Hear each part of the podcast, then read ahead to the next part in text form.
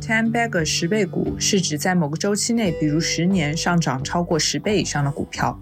这期节目我和嘉宾 Ashley 要介绍的是医疗赛道里的一只十倍股 Align Technology 爱奇科技和它旗下的隐形正畸品牌影视美。凭借着颠覆传统正畸的创新方案，影视美极大解放了医生端的生产力，也成功拉动了消费侧的需求。我们怎么来理解影视美？爱奇科技只是一家简单的耗材提供商吗？医疗品牌的打造和消费品相比又有何不同呢？希望这期播客可以给出一些答案。此外，节目录制过程中有一些表述不准确或者需要更新的信息，我也备注在了 show note 里。祝大家收听愉快。嗯，Hello，大家好，我是 DC，欢迎收听布兰德游记。然后这期播客我们会聊一个。嗯，比较特殊的赛道吧，是一个医疗品牌，这品牌是影视美。然后这一期我们会有一个嘉宾，Ashley，Ashley，你先自我介绍一下吧。Hello，大家好，我是 Ashley，我现在是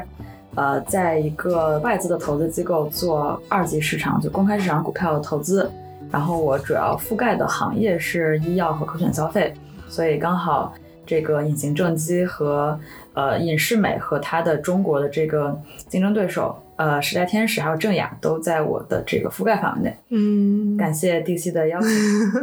可选消费是什么意思？可选消费就是你可要可不要的 消费类别。就它算是一个呃二级市场内的一个行业分类吧。可选和必选，必选就是柴米油盐酱醋茶嘛。嗯嗯嗯。然后可选就包括纺织服装啊、文旅啊、景区啊、呃医疗消费品啊。嗯。医疗消费品里面一般可选指的就是。非必选的一些医疗品，像呃医美，嗯，呃注射的这些呃 filler，还有光电，还有嗯这个隐形正畸，嗯，好，欢迎 Ashley。对我们这期节目还要感谢一个不愿意出声的朋友，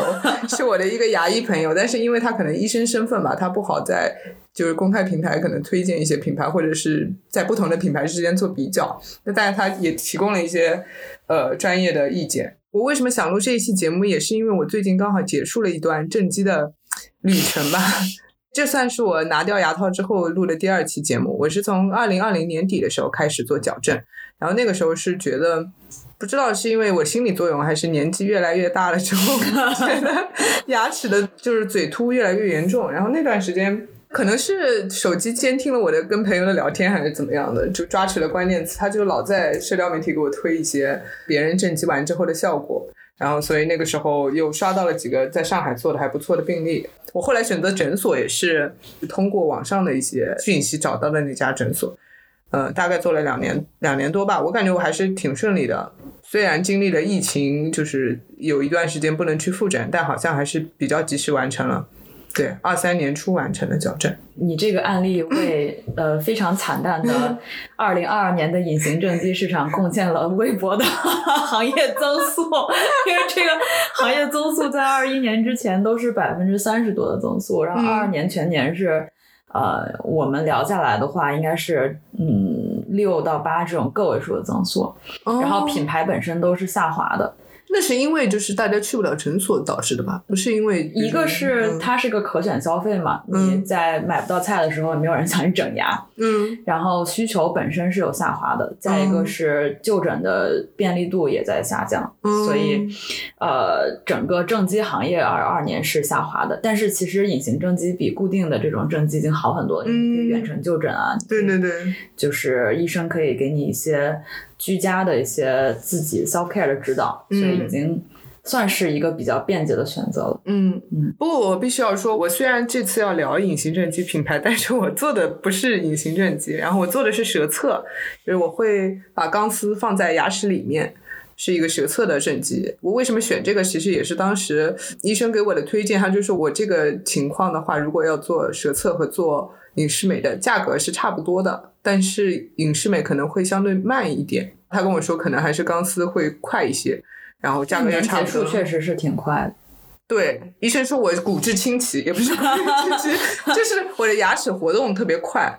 然后，但是我的那个医生朋友也提醒我，就是说，如果是这种情况的话，以后我更年期要就要注意一下。我觉得我可能会提前骨质疏松，就是会骨质流失啊什么的会比较严重，要提前补钙。哦，对。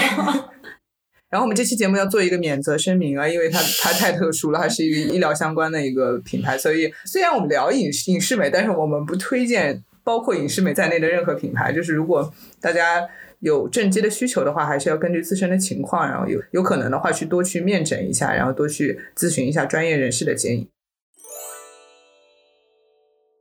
Common types of misalignment include crowding, spacing, deep bite, open bite. Crossbite, edge-to-edge bite, and excessive overjet。那首先，我觉得，因为 Ashley 是就是有专业的行业研究背景，那能不能来帮我们嗯拆解一下，就是影视美代表的这种隐形正畸背后到底是一个什么样的需求？为什么会在这几年会有一个爆发式的增长或者高速的增长吧？就是它到底代表的是一种医疗的需求，还是一种你说的可选的一种消费需求？嗯，明白。就是其实从身边的案例上来讲，和包括行业现在一个情况上来讲，它还是一个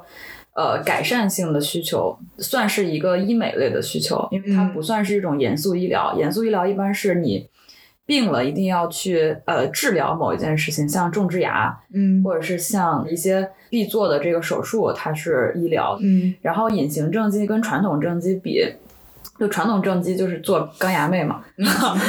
用这种的公司跟托槽，呃，去解决一些比较难解决的问题，比如说 D C 的这个问题。对，因为当时医生给我下的一个诊断就是，他一进去就先把我的嘴翻开，然后就说哦，他说你是一个骨性前凸，因为就大家都说，如果是骨性前凸的话，可能比较难用戴牙套来解决。就是可能还是要做手术哦。我记得，我记得当时《康熙来了》里面有一个女艺人，就是她也是龅牙，但是她最后是做了非常可怕的那种手术，就是要把它整个切开，然后切掉一段骨头。哦 no！但是她确实后面改善特别特别大。但后来反正我我医生跟我说，就我这个情况戴牙套也能解决一点点，但是可能不是特别明显。对，所以就是做钢牙妹，她属于呃。有很明显的这个缺点嘛，一个是美观性，就其实也能从隐形正畸的这个在青少年跟成年人的渗透率上来看，一般成年人的渗透率它是七十多，青少年可能也就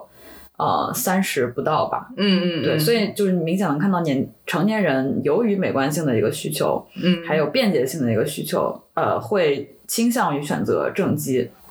对，然后隐形正畸就是其实它跟做传统正畸后期的那个保持器有点像，隐形正畸用的是树脂膜片，然后通过 3D 打印、激光切割等这个技术的塑形，嗯，它比较具有美观性，因为是看不见的嘛。隐适美它的英文叫这个 Invisalign，然后时代天使它叫 Angelina，对，就是它其实就是一个 aligner，一个正畸的一个品种，嗯，然后可以自行的穿戴清洁。但缺点就是一些比较严重的这个呃牙齿的这个畸形，呃无法治疗。像我这种，然后正就是隐形正畸的矫正时间也相对比较长。如果你的依从性差一点的话，会更久。嗯嗯 嗯。嗯，然后价格也是差的比较多的。嗯，呃，均价的话应该是传统正畸也就两万。但是隐形正畸其实均价肯定要比两万高，它分高中低呃低中高端。嗯，隐适美的话是降价前四万五到六万五，降价后就它是应该是二二年降价，嗯，呃在三万多左右。这个时代天使是在两万多，它分成好几个产品线，就销量在百分之五十的产品线就是两万多一点，取决于你在公立还是民营做，这个价格可能会有点差别。嗯嗯嗯。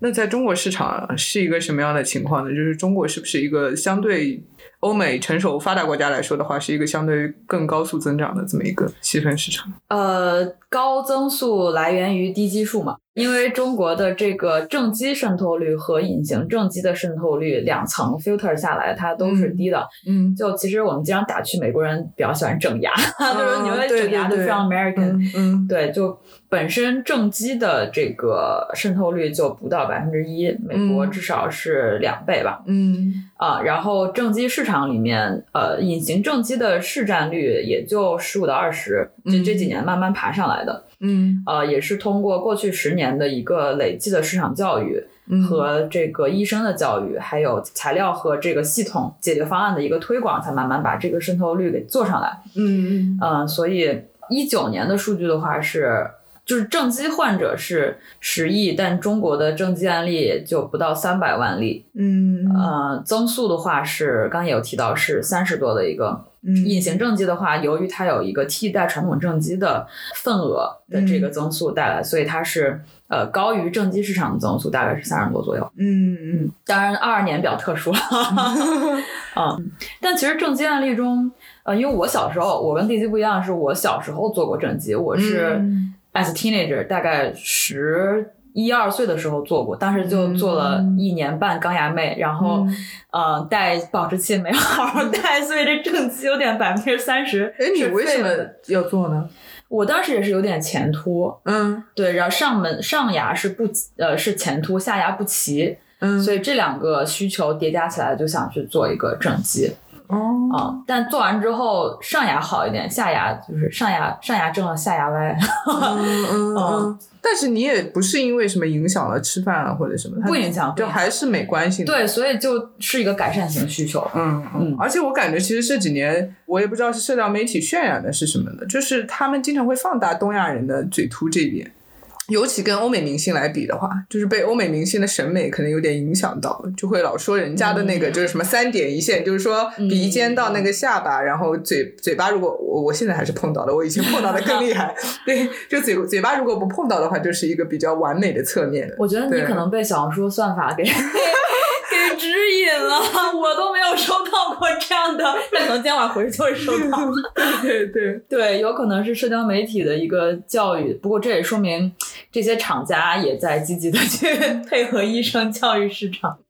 然后，其实我另外还觉得，其实有的时候也是牙医的诉求，看牙医怎么去引导你。因为我感觉，其实，在整个治疗过程中，消费者是患者是比较弱势的，就他特别容易被牙医引导的一些说法给给影响。就比如说，如果我去面诊的时候说，我觉得牙齿整齐很重要，然后牙医如果顺着我这个话说，那我肯定就做了。但是如果他是觉得说，呃，要花两年多的时间，他觉得不太必要，或者是对你的脸型改善也没有什么影响的话，那我可能就不做了。就是牙医的这个还是一个非常重要的一个因素。嗯，对，因为我这次不是结束了嘛，然后我摘牙套的时候，那个医生还说，因为我门牙上有一个豁，然后他就说你有一个豁口，问我是怎么弄的，我就说磕山核桃磕的，他就说建议我做一个贴面。但我觉得那个的话就有点太多了，我觉得而且贴面那个过程也挺复杂的嘛，嗯，所以我感觉整个的这种牙齿美观或者是正畸这一类的服务都是非常受到牙医的引导。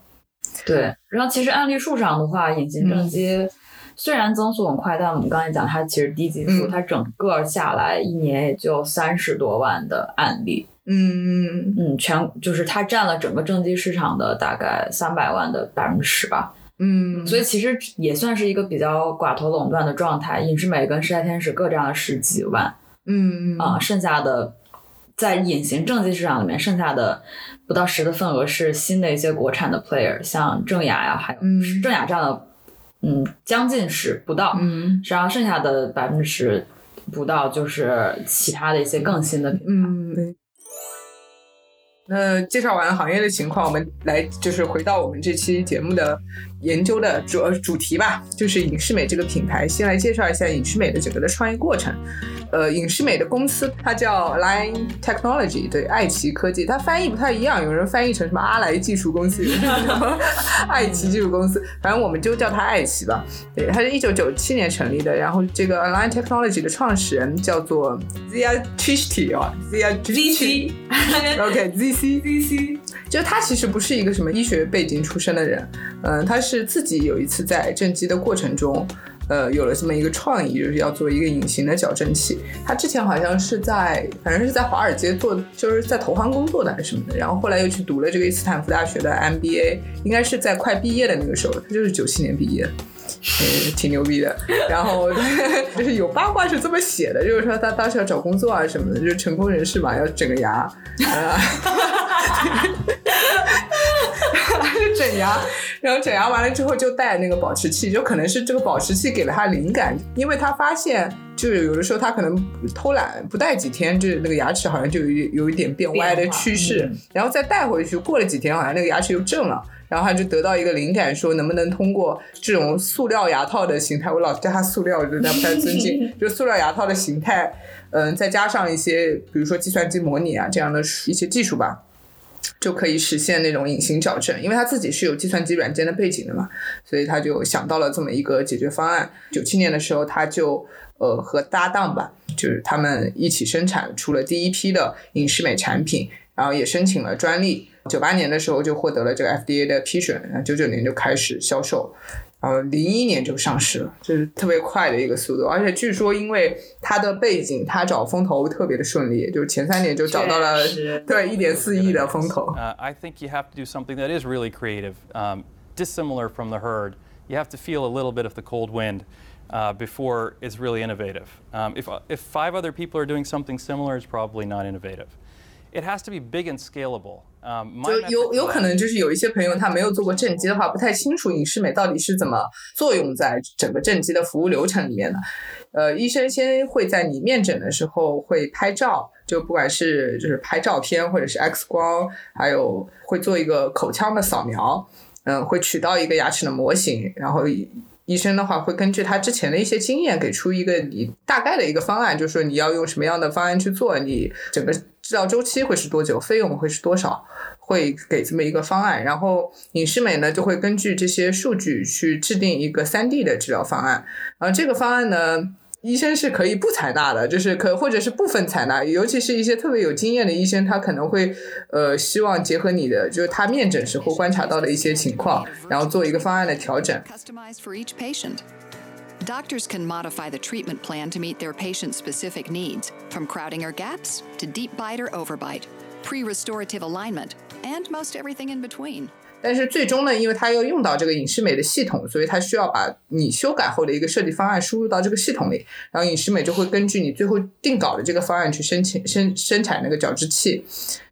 听说这个设计方案的过程还是非常累的，就有的医生可能看完病人之后，晚上还要在那个就是坐在电脑面前改那个方案，改到半夜。所以这个过程就是影视美拿到了呃病人的数据，然后结合医生的方案，他们就开始生产这个矫治器。生产完了之后就寄给医生，然后医生给到患者佩戴，患者就会两周换一次或者什么的，呃，就大概隔一段时间再去医生那边复诊，就大概是这么一个流程吧。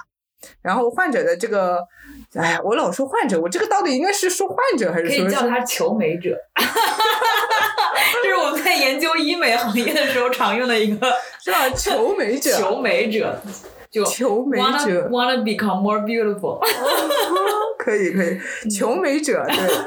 然后他是支付的这个矫正费用，其实可以用两部分来理解，就是一个是材料费，就矫正器品牌的材料费，还有诊所的治疗费，但是。呃，最后就是是一个什么样的呈现形式？其实公立和私立还是有一些区别的，对吧？呃，公立的话一般是服务费和就治疗费和耗材费分开计，嗯，呃，民营的话就是打包一个价格，嗯，对，所以其实 overall 来看的话，公立的费用一般比民营要高百分之三十。就如果是同一个耗材的话，这个其实就是因为耗材厂家在给公立医院的时候是找经销商去做的，不是做直销的，所以他给经销商有这个呃利润空间，嗯，那经销商为了再去就是自己的一些利益吧，呃，就卖给医院的价格会比厂家直销给啊，比如说民营牙科连锁的这个价格要高。嗯嗯，但服务费这个的话，就根据医生的这个卡位会有一点差别，尤其是像比如说泰康或者拜博这种口腔连锁，是呃十大天使。呃，直销过去的，嗯，它没有经销商加价的这个环节，嗯，但公立的耗材是经销商加价之后多了百分之三十给到医院的，嗯，所以你的耗材天然就比民营高了百分之三十。我记得我当时做的时候，就除了就一个打包价，因为我在民那个民营的诊所做的嘛，所以我其实是看不到就是服务所谓的服务费和什么对分拆的这个价格。嗯，我是一个打包的价格，然后还挺贵的，五五万多吧。然后除了这个价格之外，因为我还要涉及到拔牙，然后拔牙要再收一个费用。嗯，呃，而且我要先把里面的牙掉拔掉。哇，这 说起来好血腥哦！我们这期节目打麻药 因为我智齿之前没有拔完，哦，所以我需要先把智齿拔掉。智齿拔了之后，我还要拔四颗，左边两颗，右边两颗的，就是给我内收腾出空间的牙齿，等于我一共拔掉了八颗牙齿，然后这八颗都要单独就额外收费。然后我在整个内收的过程中，我还需要打两颗骨钉。他当时跟我的说要打一到四颗，要看我的情况，最后决定要打几颗。然后每一颗骨钉又要单独收费，所以这加起来还挺多钱的。还有后面保持器也要单独 消费。看来是非常 determined 要做这件事情。对，就是 哎，要做的话还是要考虑好的，就是不管是自己的这个身体条件啊，或者还是经济情况，都是要充分准备好了才去做这件事情。嗯嗯。那我们刚才其实一直在说影视美，它提供了这个矫治器的器材吧，就是这个矫治器本身呢，我们怎么来理解这家公司？它它到底只是一个单纯的器械制造商，还是它在这个之外还提供了一些更多的服务？对，它其实是一个呃一体化方案嗯的服务商，那包括了方案设计、呃口扫仪器、牙套的这个耗材，它不是一个单纯卖耗材的公司，也不是一个呃单纯。呃，提供服务的公司，嗯，就所以它其实是一个硬件加软件，硬件加软件的一体化公司，一体化公司，对，所以它包括这个方案设计和生产制造两个环节。软件的部分呢，就是它这个案例数积累一个一个 big data driven，呃，big data platform，通过案例积累去提供方案的一个呃这个平台。那平台这个部分涉及到的这个技能和 know how 其实挺多的，尤其是它这个力学，因为其实你牙。这个设计上关键还是在你怎么去 move around your teeth。嗯，对，所以就是建模和这个开发方案设计的能力。嗯，呃，建模能力主要靠口扫这个设备和软件，方案设计的完善就是靠大数据和这个案例积累部分。然后硬件部分就是生产制造，嗯，它也有一定的这个壁垒和 know how。嗯，影视美的。它研发中心和它的生产制造都是呃 global 的，它没有，比如说在中国这个部分没有 OEM，也没有找中国的供应商。然后耗材的原材料不不是中国 local 的，嗯嗯嗯，对，核心就是膜片的这个材料，然后它需要透明，然后稳定，然后带有耐容，这个是工艺的。打磨也是需要不断去升级迭代的。对，我记得我医生朋友说，就是还早几年，就是其他厂商技术还没有那么成熟的时候，不同厂家的膜片质量还是有挺大差差异的。尤其他们医生如果自己每天都要摸、都要捏那个东西的话，就是体感差距还是挺大的。就是他说影视美拿到手的话，捏就是比较硬的状态，但有一些厂家就就不说是谁了，反正一捏就是软的。那其实这么看下来的话，但凡你积累到了足够多的案例数，它都是一个有这个 economy of scale，有生产规模的，就是叫规模效应的一个 business model。嗯，就目前行业内，如果又要有矫治器产品，又要有自研的技术系统，又要有材料啊什么附件的一些储备的话，其实厂家还是不多的吧？目前可能就几家。呃，一体化的话，嗯，对，呃。就刚刚提到的这几家，嗯，因为其实有很多，呃，牙科连锁医院，嗯，他自己找一个磨片的工厂是很容易的，他可以把耗材这部分，呃，做掉，让医生自己有这个临床的经验，嗯，但全环节一体化提供服务的还是不多的，嗯嗯，对。就刚才说到，就是影视美的这些全环节的布局吧，那就是展开讲一下它到底有什么样的技术。首先就是这个最关键的就是上游这部分，呃，一个矫治器的核心的材料吧，就是一个膜片的材料，他们叫做 Smart Check，也是他们一个非常核心的专利技术。然后另外的话，他们有这个。各个细分适应症的矫治器组合就是 Invisalign，就是呃大家都可能最熟悉的这个品牌。然后它的 logo 是一个小花儿，我记得。然后刚才提到的这个口扫平台叫 iTero，但 iTero 其实是他们收购的，就是在一一年收购的。然后包括医生用的这个数字椅旁的数字化软件，嗯，也是他们二零年的时候收购的。就有一个数据可以大概看一下现在他们的业务结构。二零二一年的时候，爱奇艺科技的营收大概是不不到四十亿美美金吧，然后其中这个牙套的收入是三十二亿美金，就占比大概是百分之八十，所以可以看到这矫治器还是他们最主要的一个收入来源。但是其实这几年非影视美就是非牙套的业务占比已经慢慢在提升了，已经接近百分之十八了。而且影视美在整个行业内，它的专利情况还是一骑绝尘，遥遥领先，就是有近千个吧有效专利，而且有很多是还在申请中，有五百多个都是还在申请中的专利。然后对比我们目前国内说的这个已经跟它齐头并进的时代天使，可能只有两位数的一个专利。我们可以比较一下他们的收入体量，就是用人民币来讲的话，影视美是 二一年两百五十二亿人民币的收入，嗯，然后时代天使是十几亿的收入。那影视美是个全球的全球公司，对对对对。不过说时代天使不是也要出海吗？他对他有并购海外的一些。公司也是想去以这种方式去做一个全球布局吧。嗯嗯，就毕竟中国制造其实 还是干翻很多人的。对，可以可以。刚才说了那么多，包括它的上游、中游都有一些布局吧。其实一方面也是为了给医生有更一体化的解决方案，就是这样的话，医生其实运用他的那个牙套，用他的口扫，用他的系统的话，这样的流程是最顺的。然后另外的话，其实也是为了拓宽影视美的这个适用病症，因为早年间有一些复杂的病症是没有办法通过隐形的矫治器完成的，比如说我要做的这种拔牙内收，就是据说几年前，呃，影影视美还是做不了的，但是目前好像是可以了，因为确实我去面诊的时候，医生也给了我这个影视美的方案，对，然后包括现在影视美的产品系列，它其实会根据这个你的，呃。错合和 错合严畸形严重程度的不同，有不同的系列吧？有什么 Express 呀，什么 Light、I Go、Moderate 什么什么，就是从你比较轻度的这种呃畸形到比较严重的畸形，都有不同的对应的产品。然后再说说回那个口扫仪的话，呃，就是口扫仪除了说。能给医生一个更直观的三 D 的，立刻获得一个三 D 的模型的话，其实很多时候也是给患者看。Introducing the iTero Element Plus series. Boosting your restorative and orthodontic capabilities. 就是因为口扫仪，它就是把把那个机器放在你的嘴里，这么扫一圈，你就能看到一个三 D 建模的东西嘛。嗯，就是看上去就非常的酷炫，就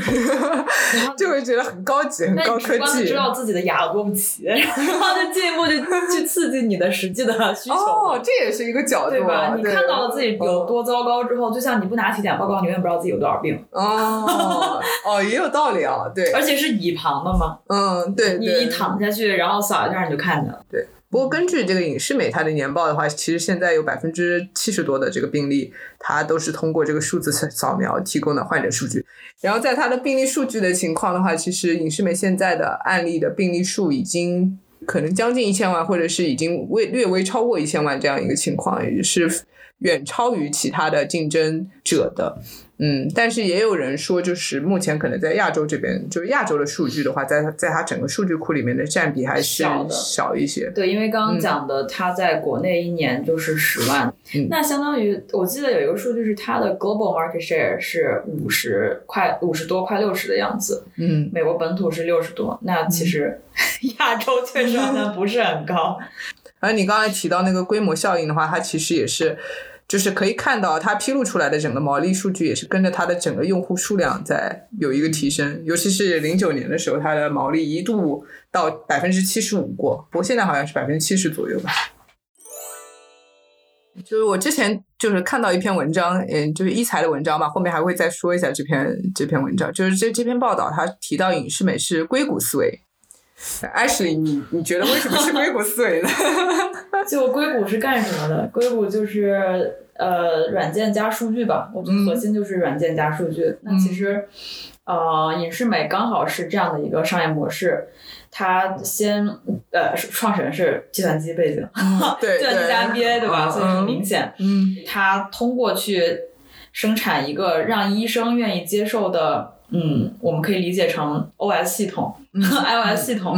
呃，产生了粘性之后，并且以这种粘性有了一定的，它这个先发优势带来了呃呃更多的这个粘性，嗯，导致很难去切换成别的，嗯，就像你企业用呃 Windows 系统，然后用 Salesforce，然后用这个。呃，苹果手机就个人用苹果手机是一样的，嗯。然后第二个我解解读的它的这个硅谷思维就是数据的积累，嗯，它其实还是一个 big data platform，它一千万的案例，呃，能够去通过平台和建模去积累。去生成，直接的去生成一些方案，嗯，呃，这个本身就是一个比较硅谷的东西吧，嗯，而不是说去呃像普通的这个医生问诊，就是我们常见的医生问诊一样，是通过人的这个经验的积累去形成一个诊疗方案的，嗯，而且就是正畸这个细分的板块，它也能够通过。案例积累也能够去，就慢慢的训练成一套解决方案。嗯，呃，它的相对复杂度比较低，呃，和严更严肃的医疗相比，呃，还是更能通过数据积累跟软件去实现的。对，就是除了你刚才说的那一点吧，其实，在隐形正畸出现之前，传统正畸完全不是这套思路的，就它没有数字化这个东西，然后它的整个的治疗过程也也需要。遵循一定的顺序吧。我这次做舌测，其实相对来说还是一个比较传统的这么一个方案，就是你要有一定的步骤，就比如说你要先排排齐，然后整平，然后关缝，然后再微调这样。但是影视美它其实是一步到位的，就是你有好几个步骤都可以同时在一起做，就它其实对于这个赛道来说还是一个比较颠覆式的这么一个嗯概念。对，另外一点的话，就是我感觉它的营销方式也是挺挺硅谷的。是说影视美当时刚做中国的时候，呃，刚进中国的时候，有传言把它描述成那种自助式的正畸服务，就是你自己可以取牙模，你取了牙模之后寄给公司，公司就会给你做牙套。然后那个方案当时应该在国内引起了非常大的争议，包括有很多医生他都会觉得你这么搞就是在扭曲大众对于这个行业的认知，就好像我们这个是一个特别不专业的这么一个事情。对，当然就是。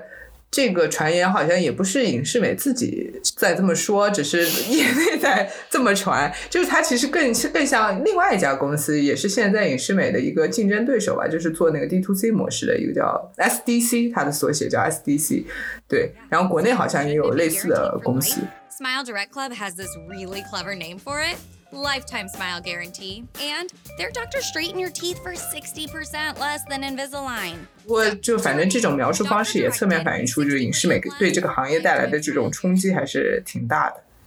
呃，那我们再重点介绍一下影视美在在国内是什么样的一个发展的路径。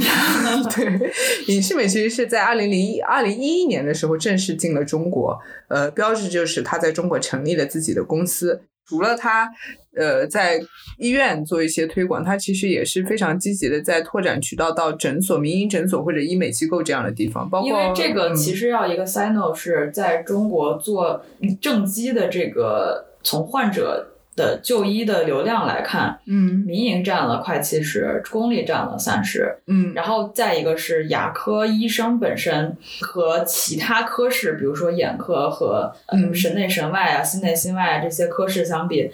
它的民营的医院的数量和民营医生、民营医院里医生的数量供给都是远高远高于公立的。影视美从一一年进中国吧，到一五年之前，就是这几年的话，它的发展速度并不是特别快。一个是也是它一直在做医生，就是一直在拓展医院或者医生的这个渠道吧，然后再做一些市场教育。呃，所以在一五年之前，美国市场一直是呃爱奇艺公司的主要的增长动力。然后一七年开始，中国市场开始发力。不，一个可能的因素也是因为一五年他们现在的那个 CEO 上任了，Joseph Hogan 吧，对他可能也是一个非常重要的推动者。对，在二零二一年的时候，爱奇艺公司营收大概百分之四十四来自美国，然后百分之七来自中国。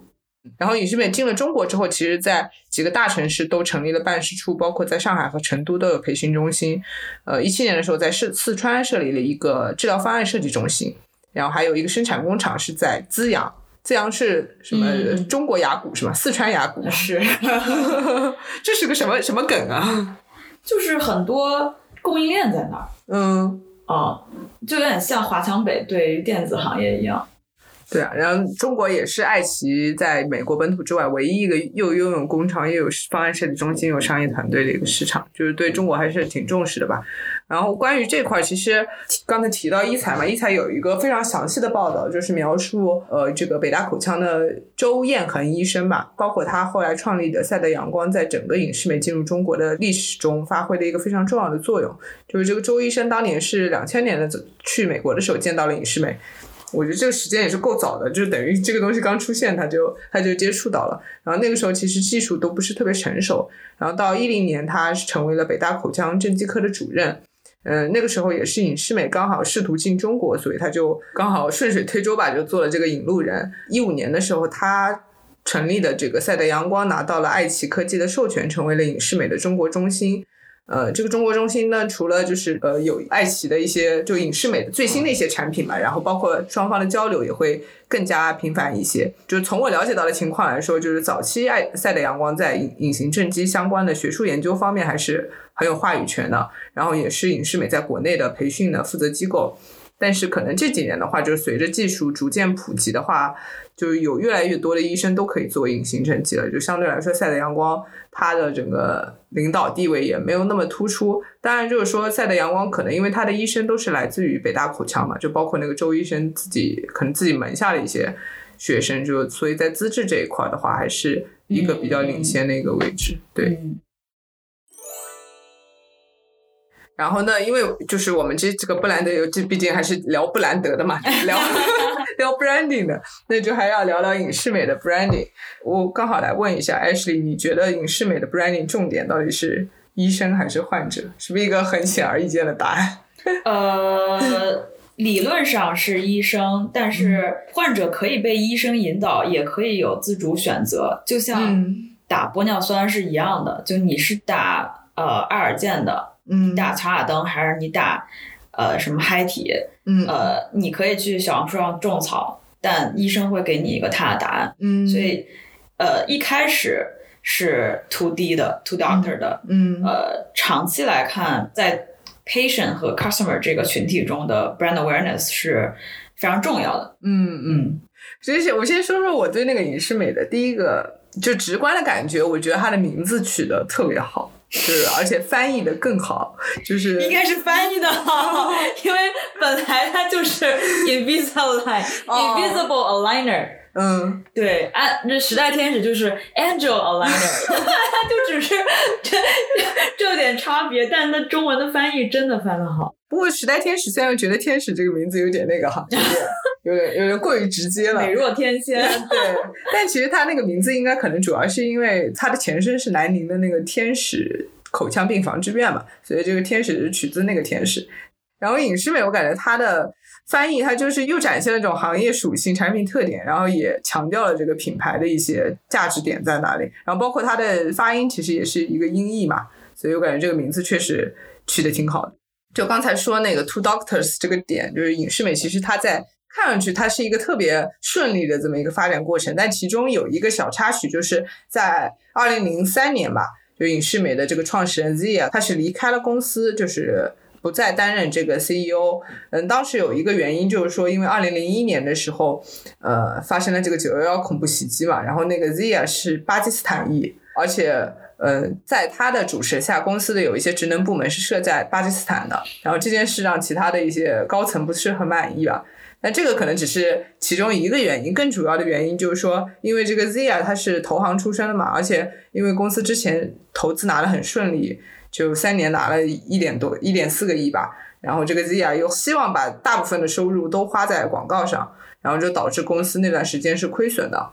所以就引起了一些矛盾吧。后来他就离开公司了。后来的 CEO 上台之后，他就把整个把营销预算砍成了三分之二。就是 Zia 在的时候，其实早期是影视美是非常花大力去做 To C 的广告的。但是后来新的 CEO 上任了之后，可能就调整了这个策略，吧花大钱教育消费者变成了花小钱教育牙医。对，其实呃，我想插一个 comparison，就是医美行业里也有呃这样的案例。在医美这个行业，玻尿酸这个行业也是有一些玩家他选择了不同的市场教育的方式，是 to doctor 或者是 to customer。嗯，呃，从结果上来看，两年之后或两三年之后，现在的一个销量爬坡和市场净份额上，其实明显是 to doctor 的这家公司呃是更稳健的。虽然这是一个消费品，但是。因为它是注射类的，或者它是需要医生操作或医生指导下操作的，你都需要一个有 credibility 的人去给你背对产品背书。嗯，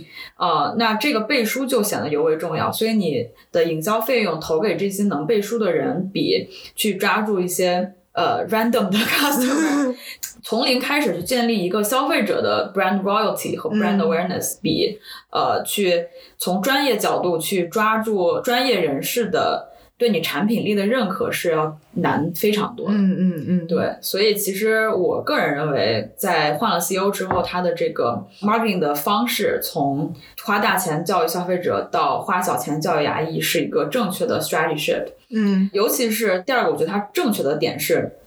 因为产品属性不同，导致有一些品类需要去做 brand awareness，有些品类不需要。什么样的品牌和什么样的品类需要做 brand awareness？就是你产品本身确实是没有 differentiation 的。嗯，比如说化妆品，嗯，和护肤品，嗯，你像一些卖次泡玻尿酸的品牌，我不说是谁，嗯，还有一些国货的这种美妆品牌，它确实没有差别。你用谁家的眼线笔和用谁家的睫毛膏都可能差不太多。嗯，这个时候才需要在营销上花大钱。但当你的产品本身有 differentiation 和有壁垒的生产有壁垒。拿牌照也有壁垒的时候，这个钱可以砸得更谨慎一些。嗯嗯，因为它的 necessity 是和产品力相差不大的消费品来说是呃更低的。嗯嗯，对，我记得我前我前段时间刚好聊了一个那种做私域的，反正他也有一些医疗的客户吧，然后他就说医疗确实比较特殊，就是说。消费者那个决策链条特别长，然后而且前面是就是前端是非常受到医生的那个影响的嘛。对。然后包括那个牙医，他说他一开始觉得我好像理解不了这件事情，他给我举一个例子，他就说，比如说你骨折了，然后你去打骨钉，然后医生其实不太会给你介绍说我要给你用什么牌子，他就是说我有我有进口的有国产的你就选哪个，对，就是这样的。其实。就很多时候，消费者对于那个品牌是一个相对无知的一个状态，就是被医生牵着走。对，但医生也会，医生也是很靠谱的嘛。他会跟你说明白国产跟进口产品在你身上的差别是什么。比如说，你像那种胶联的玻尿酸。呃，效果差别确实很大。你多花一千两千，那在脸上是差别很大啊？是吗？我没有哦，差别很大，差别很大的。OK OK OK。Or our history has been with doctors, and I think so. We have the most history in digital orthodontics than any other company, and we know what works and what doesn't work. Mm. And what we feel is orthodontics is a serious science. You're moving teeth through bone. Uh, and only 对，因为它是一个呃 two doctor 的这种品牌，所以其实 医生的这个数量是直接决定着这个技术在患者人群中的渗透率的。嗯，对。因为你也不可能自己去戴牙套，对这个其实像很多严严肃医疗和包括这个手术的新技术的，比如说介入类手术啊，手呃这个机器人呐，手术机器人呐这种都是一样的，你需要去培养医生再去提高手术本身的渗透率。嗯，然后医生的培养周期一般是呃五到七年，就是本科一般没有正畸专业，研究生有正畸专业。嗯，对，厂商在提供了这种呃。数字化的解决方案和口扫设备之后，其实缩短了正畸医生的一个培养周期。嗯，所以其实像如果就硕士毕业不是学正畸的医生，也可以通过后期的培训，嗯，去成为一个尤其是隐形正畸这个领域的这个正畸医生。嗯嗯，对对，影视美的情况的话，它其实二零二零年覆盖的一个医生总量可能就要超过十九万，然后中国地区的医生可能就要超过一万。呃，虽然说时代天使它的市场份额一直很高吧，但就是通过我身边的一些医生朋友聊下来的情况，就是尤其是一些一线城市，然后比较好的口腔科或者是口腔医学院出来的一些医生吧，比如北大口腔或者九院，他们其实是会更倾向选择影视美的。那我朋友说，就是他的一个心态就是说，他觉得好的医生他因为他不缺客人嘛，然后他。只关心说他能能不能做出来他想要的效果，然后包括整个过程是不是配得上自己的身份。这个话说的也，我觉得也没有毛病，就是对对。其实好的医生其实是医学界的 KOL 嘛，你想那些大网红，他也不可能随便去给一个 random 品牌背书，嗯，所以大网红选大品牌，大医生 KOL 选。产品力过硬的品牌，嗯，对，而且大品牌的话，相对来说风险也会更小一些。尤其是正畸的话，它因为它耗费的时间很长嘛，然后又是在你嘴里的，然后每天都会发生一些变化。就在有可选的这种情况下，这种大品牌还是比较有保障一些。然后刚才其实说到，就是就是影视美这几年其实一直非常用力的在推它的数字化嘛。然后包括每一次，其实他们的访谈里面都会提到他们的口扫，就是 iTero 那个产品和他们的一些平台的系统。因为那个 CEO Joseph Hogan 他以前是 ABB 的，在之前是通用电器的。Kyle, I, I think you know obviously we've ushered in digital orthodontics, and like you said, we started in 1997, and we didn't start where we are today, right? There's an evolution we had to go through to really learn. How to move teeth with with plastic, but it's really moving it with code, with software code that is expressed in that plastic. 所以可以感觉，就是数字化其实是他上任之后一个非常重点在推的一个项目。因为刚才 Ashley 也说了嘛，就是影视美给这个医生，就是他让很多可能之前不是专业做正畸的医生都可以进入这个市场。然后其实品牌和这种诊所医生的合作，它有很大的这个沟通的空间。就有一些医生他可能。他自己没有一些改方案的能力，然后影视美甚至都可以出自己的这个团队来帮他们改方案，对，所以是一个保姆级的服务，可以说，而且他们还会给医生提供这种非常详尽的培训，就是什么一阶段、二阶段、三阶段，然后会有一个逐级的认证，这个培训是非常贵的。但是很多医生并不需要自己出钱，就是他们呃影视美的 sales 就会 cover 这部分的费用，因为新医生对他们来说是一个非常重要的渠道的资源。我也很好奇，就是说为什么医生那么有动力去参加培训？然后我的牙医朋友说，因为其实牙医他参加培训，掌握新技术，相对来说是在所有的就相比其他的那些科室吧，是一个可以立即看到效果，然后获得变现的。就不像内科，他可能学了一大堆 什么用药，然后但是他要在病人身上看到那个效果，就是还需要一段时间吧，或者就很难看出来。因为我在那个诊所做的时候，我的那个主治医生就是是那个院长，但那个院长不是没有时间给你全程搞嘛，他就可能就关键环节过来看一下，对我就能很明显的感觉到那个助手和他的手法。就是存有弊，你知道吗？有弊，真的是，他就是又温柔又快又专业。另外，他的那个助手就经常发出，就因为我那个舌侧就很累嘛，就是他也要一直搞那个钢丝啊什么，他就一直发出，就一直发出叹气声，然后又有的时候还会弄痛啊什么的，所以我感觉还是有很大的差异的。嗯，就他说，就是比如说你医生可能今天学了一个什么贴面的技术，你明天马上就可以做。然后就马上就可以收费，所以有很多牙医都是他他有那个自驱力去学习新的技术，然后练习不同的技巧。过去十年吧，就是也算国内的一个正畸发展的一个高速发展的这么一个时期，所以就牙科相对来说还比较赚钱嘛，所以医生有有这个动力去学习。确实，过去十年是个黄金发展期，嗯，因为这个市场被慢慢教育起来了，渗透率在慢慢往上提。嗯，所以是一个高速发展的阶段。嗯嗯。不过刚才 Ashley 也说了嘛，就是他觉得说，在产品还是有一定的差异的情况下，做 To B 的营销，看上去是一个更正确的战略吧。但是可以看到，其实影视美其实也一直没有完全放掉 To C 的这一块，而且它应该是在行业里面相对来说是在这这块是投入是比较大的。因为我们刚才也说，正畸其实是医美属性更强的这么一种类别吧。所以很多需求其实也是被教育，然后被培养出来的。嗯，包括影视美自己在全球的推广策略也是更多把隐形矫治器当做一种消费品，然后也给了很多的预算去给做一些消费者的科普啊什么的。而且这几年其他品牌也跟上了吧？我这次在那个飞机场看到正雅的广告，我觉得正雅打的还是挺凶的。对，正雅广告打的很凶，那其实说明了这个品种进入到了一个。竞争加剧的阶段，嗯，如果他在呃 first mover advantage 这这个阶段，呃没有竞品又自己可以卖很贵的情况下，他是不太会去有意识的提升自己的 brand awareness 的。举一个最简单的例子。像这个抗肿瘤药里面这个 PD one 靶向药，默沙东的 Keytruda，它疗效好就是疗效好，它也不太需要去做广告。就就算其他的药上来了，也是放就是 Me Too 或者是 Fast Follow 类的红靶点的药物。虽然他也花了很多钱去做医生教育了，但是这和他的收入单药的营销费用占收入的比例是呃非常低的。嗯嗯。其实说明这个行业格局在恶化了，玩家逐渐在变多，因为可能大家确实发现这个软件也不难做，呃，耗材也不难做，嗯嗯，那就自立门户，建一个新品牌，嗯，前期铺一铺小单体，嗯，然后对于医生和诊所来说，扩充一下牙科诊所内的产品矩阵，它也是 make sense 的，它也不会去排斥去进一个新品牌进来，嗯。嗯。但也可能是因为之前几年牙科一直给人一种，就可能这是一种错误的认知，就是觉得牙科是暴利的，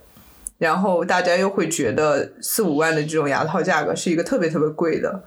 但是其实，在我面诊的过程中，我医生还是跟我讲了很多可能出现的风险的情况，比如说骨头裂了呀，或者什么的。嗯，对我牙牙医朋友也说，因为。呃，东亚人他其实牙是比较拥挤的嘛，然后你牙上面的那个骨头是相对比较薄的，所以在一些就是旋转或者内收的过程中，确实会出现一些裂的情况，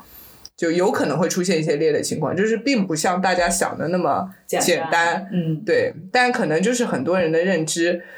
嗯，会觉得这件事情好像就是不需要收取那么高的价格。其实我们刚刚也讲了，时代天使毛利也挺高的，但是你其实再看它的净利润率，也。就还好，是一个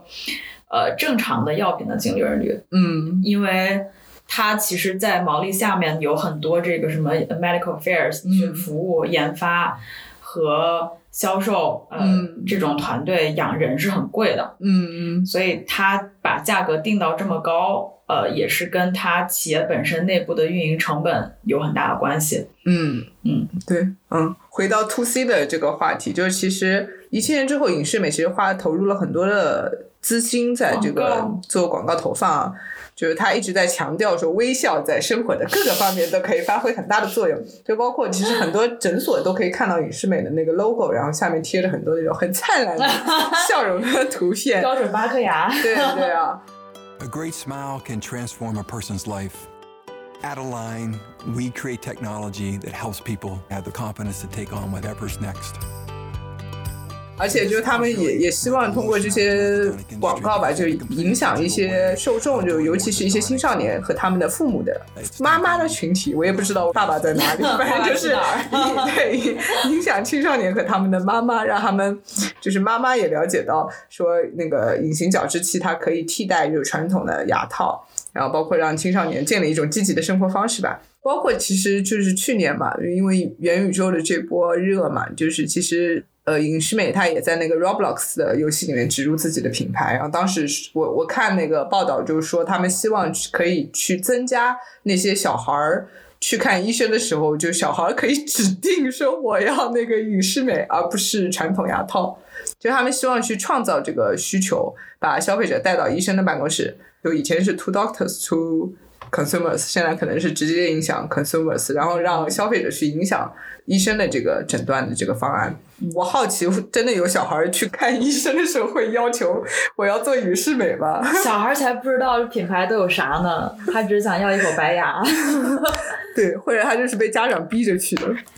我小时候好像就是被逼着去的。然后包括在中国的话，就除了我们刚才说，就是像那个周医生那样的专家给他们做背书，然后就是通过医生去影响患者。其实影视美也搞了一系列像口腔健康科普呀，然后。还有就是他们在社交媒体上发起的这种牙套日记啊，什么牙套之家社区论坛，我记得牙套日记好像影响还是挺广的。包括我自己去看病的时候，也会经常看到影视美，就是有很多医生其实是挺对什么影视美认证自豪的，就是他会在办公室里搞很多那种什么证书。诊所也会在医生的 bio 上写他有这个 certificate 的。然后包括那个，其实他们这几年有很积极的在做体育营销，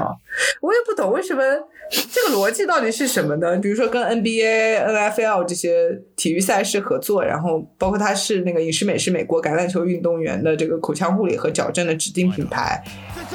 and it's years of perseverance through opportunity and uncertainty, culminating in one final breathtaking instant. Which is why Invisalign clear aligners are now an official sponsor of the National Football League. 就是它这个逻辑，难道就和什么三 C 的这种手机品牌赞助奥运会是一个道理吗？就是希望这种赛事可以触达他们的消费者？应该是吧。就是这些体育 KOL 本身有更多的影响力，嗯，去影响他们认为能够改变、能够缩短决策链条的人，嗯，或者是让一个平时在就是在消费者认知里面相对隐形的这么一个品类变成更显性的品类，对，嗯，也有可能吧。对，然后他还就是在各个线下开那种体验中心嘛，这还有个小故事，就是我前段时间去曼谷。我就不能让我的牙医听到这期节目，就是我刚刚换保质期，然后去曼谷一落地就发现我没有带，嗯，然后我就特别焦虑，因为我要在曼谷待四天，我就一直害怕这四天我的牙齿就歪了。然后我就很焦虑，然后我就在曼谷到处找地方，我就想能不能给我就现场做一副，因为我的第一副保持器是那个我自己的诊所，就他们自己用用压模做了一个很临时的，我就试图在曼谷找，然后我就看到曼谷最繁华的街区有一家影视美，那个海报还特别特别的大，特别显眼，就一走过去就能看见，然后我还进去咨询了，影视美的服务人员就非常的 nice，然后英文也很好。一骑绝尘都好，就是 这次去曼谷接触到的英文最好的那个泰国人，就是在影视美。太惨了。对，然后但是他当时跟我说，就是他们的体验中心是只做咨询和科普。他们会展示所有的那些系列的产品啊什么的，但是是不做那个治疗，就是不给方案的。也 make sense，没没医生啊？对啊，对对，就 就是没有医生嘛，就他们的逻辑应该就是这样吧。它只是一个体验的地方，然后他还给我推荐了一些周边的诊所，让我去问一下，看看能不能做那个保持器。嗯，我还问了一下，大概要多久？他说好像至少要两周，就是所有的方案都要回到那个总部那边，然后总部再给一些生产制造啥的。就以上就是我们介绍了一些他在 to C 方面的一些探索吧，就可以看到影视美他做 to C 的宣传，一方面是希望做好消费者的教育，尤其是现在在社交媒体的影响下吧，我觉得消费者特别容易受到一些宣传推广的影响，就有很多正畸的人，他比如看看小红书，他就直接冲到诊所说我要做影视美，这种情况也是存在的。然后再加上现在竞争也很激烈嘛，如果你稍微不慎的话，就会被抢走份额。所以影视美其实打那么多广告，我觉得也是想把隐就隐形正畸和自己的品牌就是强关联在一起，让你一提到隐形正畸就只能想到影视美。嗯，对。还有就是影视美，我感觉他他做了一个。对自己挺有利的一件事情，就是它让原本很多没有这种刚性的正畸需求的人一种感觉，就是说好像正畸这件事情特别容易，嗯，自己戴牙套，过一段时间就会有一个比较大的改善，然后对正常的生活也没有什么影响，就是把一些可做不可不做的，原来是可不做的，然后就变成一个可做的，嗯，而现在有一些。B 站什么的，哎呀，我觉得我的这个数据肯定是有一些问题，就老给我推一些那种，觉得它会有动画模拟，就拔几颗牙贴几个附件，然后牙齿就慢慢慢慢变齐了。被拿捏了你，被大数据精准拿捏。我每次一看那个视频，我就觉得哇，好简单哦，看起来。天热。就是我们上面其实说了很多影视美的竞争力，包括它很完善的产品矩阵解决方案，然后它在医生端的粘性很强，它是一个高端定位的产品。但其实近年来它还是遇到了一些挑战嘛。嗯，像一九年的时候，其实他那个 CEO Joseph Hogan 他接受访谈的时候就说过，那一年本来要在中国实现百分之七十的增长，但最后只现实现了百分之二十到。三十 We were expecting about 70% growth out of China, and we achieved about 20 to 30%. And that was broadly the uh, miss from an aligner standpoint in a quarter. And it's not a competitive issue, Jim. 那这个情况到底是为什么会发生呢？它在中国七十的增长，我们看行业增速它三十多，那其实隐含着它持续很多年都维持一个呃市场份额的提升。但问题是，它的这个价格带就天然对应着一定啊可支配收入的人群，所以，嗯，当有更符合中国人可支配收入的就是定价的这个品牌出现的时候，它的这个增长就会受到限制。呃，也跟医美是一样的。你你如果想去填充，不是所有人都付得起乔雅登的钱。嗯，呃，你如果有小几百块钱的玻尿酸去弥补这个市场空白的话，那确实能在很大程度上提高这个品类的渗透率。嗯，所以它的增速慢下来，就等于行业增速也是一个合理的情况吧。嗯，因为它其实七十的增长也隐含着它要靠一己之力把这个行业。这么多年来维持一个这么高的增速，嗯嗯嗯，这是第一个，它嗯可能考虑中国人的这个需求，考虑的有点乐观的一个一个因素。嗯，第二个就是它确实过了二十年的专利期，因为呃药品和器械都是二十年的专利保护。嗯，呃，到期之后，一般来说，尤其是药品，它一般销量都会销销售额都会有个断崖式的下跌。嗯，它已经算是。保持的比较好了，由于不管是它的这个品牌，呃，to C 品牌的这个打造，还是它对于医生的这个教育，还有它后面也一直在有新的产品，对，有新的专利，对，迭代，呃，去迭代自己的这个产品，然后去提供更完整的一体化服务。所以在专利保护期过了之后，它的竞争力和壁垒和护城河还是还是在的。嗯，啊，只是说，嗯，对于中国这么一个。就是 overall 收入水平还是还没有迈过中等收入陷阱的国家来说，它的品牌定价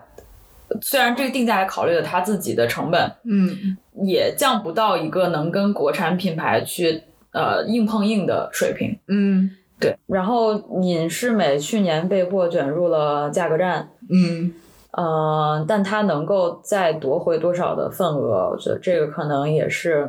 从结果上看，可能会相对存疑吧。嗯嗯嗯，对。本身正畸市场的增速也在放缓，这个市场增大也是靠渗透率提升的。那你该做的这批呃中高收入人群已经能做的或愿意做的都大部分做掉了。嗯嗯，剩下的就要去提一些二三线城市的。呃，渗透率，那这部分人群对价格的敏感度可能相对更高一些，嗯，所以它的产品也存在着推广上的一个难度，嗯，对。不过它近几年其实也是在努力的做一些新的开拓新的市场，比如说一个最典型的就是试图扩大未成年人对于隐视美的使用量。Invisalign treatment absolutely works for teens, and that's a big concern for parents. You know, with Invisalign for teens.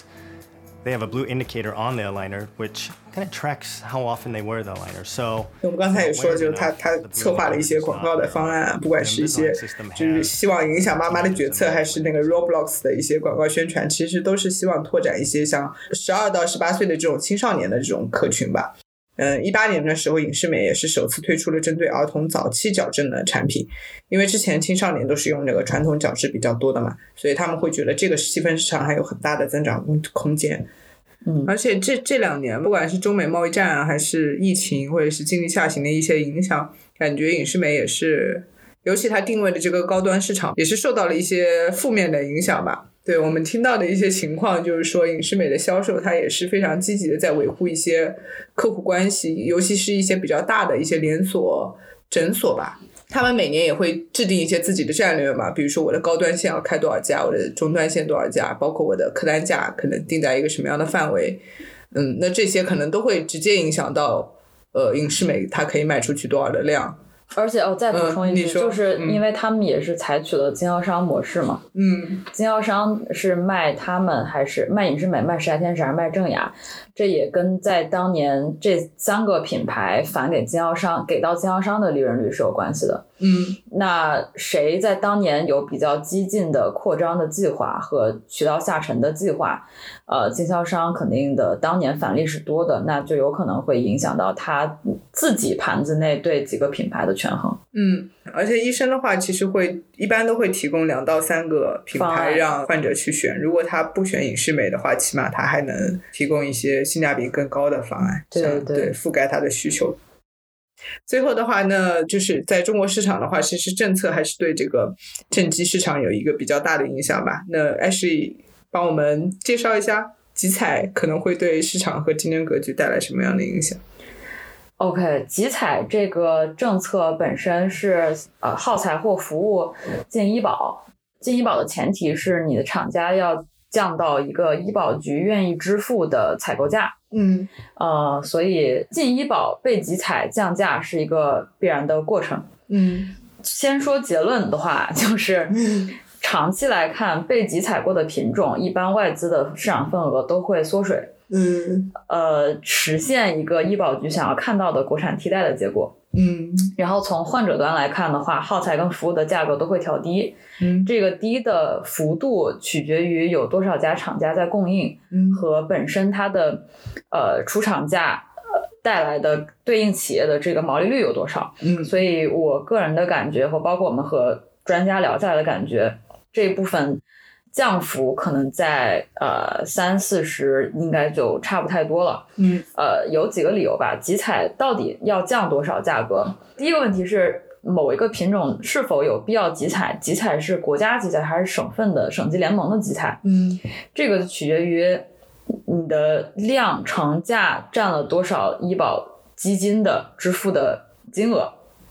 然后第二个问题就是外资跟内资的厂商会如何应对？因为其实。就集采本身是一个博弈，你是需要去以价换量的。嗯，公司会内部做测算，并且提供一个报价方案。呃，所以外资厂商从一些过往集采品种的结果来看，呃，大部分选择了保价牺牲量的策略。嗯，那就天然带来了份额的缩水。那有一些成熟的品种，国产能够把份额从集采前呃五六十做到集采后的九十。也有的品种能从集采前的不到十做到集采后的百分之三四十，这个是一个比较天然的结果。呃，我们不好说，呃，时代天使能够和其他的国产品牌在集采后能够做到多大的份额，因为这个市场其实玩家并不是很多。嗯，但是隐适美确实是有压力的。嗯嗯，因为呃，从结果上来看，调整后的。价格，隐适美和天使还还是不在一个价格带内的。嗯嗯嗯，对。但从患者，也就是求美者的角度上来看，你医生和自己的对国产和外资品牌的使用意愿，呃，也跟着支付能力走的。所以，真的是有支付能力的人，患者也不会去因为集采前后的价格影响他的消费决策。嗯。那是不是等到等到集采，如果集采这个事儿真的落地了之后，我们就能看出来影视美到底在 to C 方面的品牌 做的怎么样了？呃，是也不一定，因为其实它的 target patient 本身也不是应该不是特别 care 它到底进不进医保这件事情。嗯嗯嗯，只是说我我个人认为是增量的患者会呃因为。国产品牌进医保且降价，会去选择国产品牌，那这个带来的是国产品牌的份额提升。嗯嗯，我我好奇医疗器械的受众，他会有国货自强的这种民族自信心带来的选择的偏好吗？那都是便宜，它确实都是 me too 和 follow 类的器械和药品。嗯啊，创新确实是欧美的这个厂家做掉的嘛。嗯啊，所以。我们国家的优势一直以来也都是制造的规模效应和降本增效。嗯，只是说我们如果把工艺放大和技术的打磨和技术的 know how 做得更好一些，能够替代掉外资更多的高端耗材的份额。因为可能之前我们只能卖什么导尿管或者是血透的一些耗材，那之后我们就可以卖瓣膜，我们可以卖嗯什么封堵器啊这类更高端的东西。所以。民族自信心，呃，国家层面肯定是希望我们制造业雄起的，对吧？越来越往高端化去走。嗯，但是本质上，因为医疗这个还是一个民生行业，嗯啊，所以呃，控费是一个主要的 concern。嗯嗯，好的，嗯。